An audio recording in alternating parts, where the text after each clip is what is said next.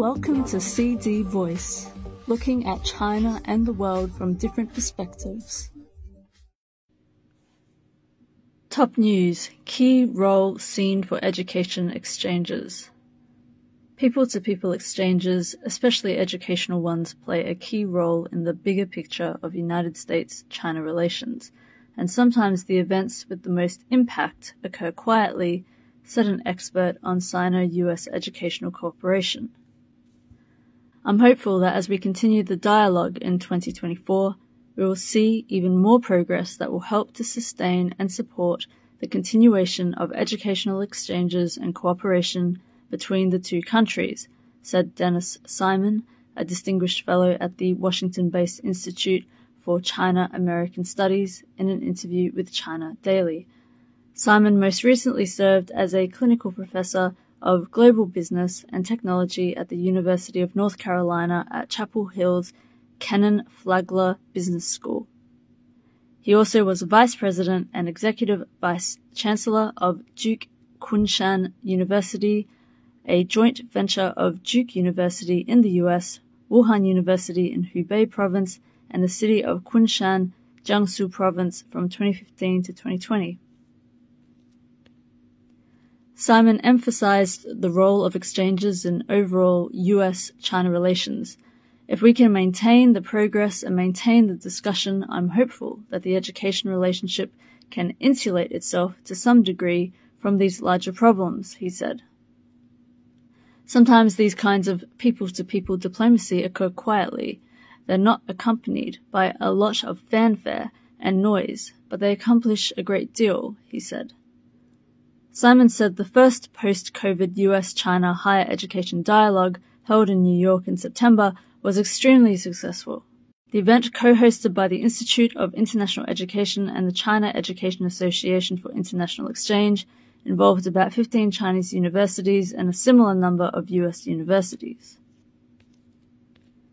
The discussions covered every aspect of the bilateral education relationship, including undergraduate education, graduate education, university research collaboration, and also policy issues like visa issues that are affecting the bilateral education exchange, Simon said. I think that we can keep talking and have dialogues like this and have them conducted in such an open and frank way.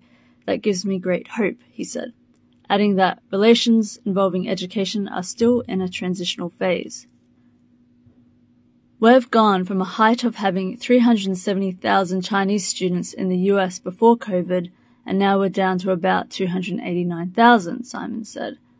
We're starting to see some recovery, of course, in this post-COVID era, but it's yet unclear whether or not we're going to go back to the good old days of big numbers wanting to come to the United States.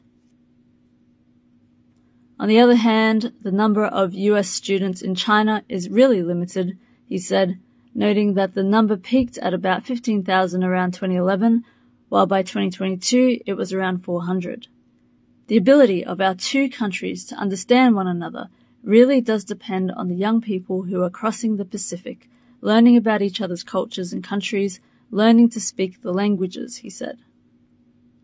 And if they don't achieve that, then the United States in particular is going to suffer because we will not have a generation of professionals, whether they're in business, government, or academia, who have a deep understanding of the situation in China, and that does not bode well for the long term, he added. Wonderful gesture.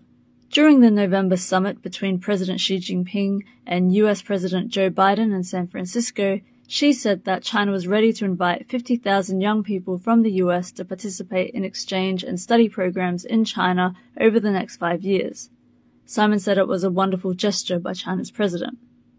Because I think he too realizes, as do many, many of my Chinese friends, that Americans need to have access to China and need to have an experience living and working with Chinese counterparts, said Simon. And now there's a whole new generation of students who want to study China in terms of its global role, Simon said. That means that they want to understand more about China's environment policy, China's health policy, China's policies about food security, and all sorts of things that influence the way China interfaces with the rest of the world. I am Jacqueline James. That's all for today. For more news and analysis, buy the paper until next time.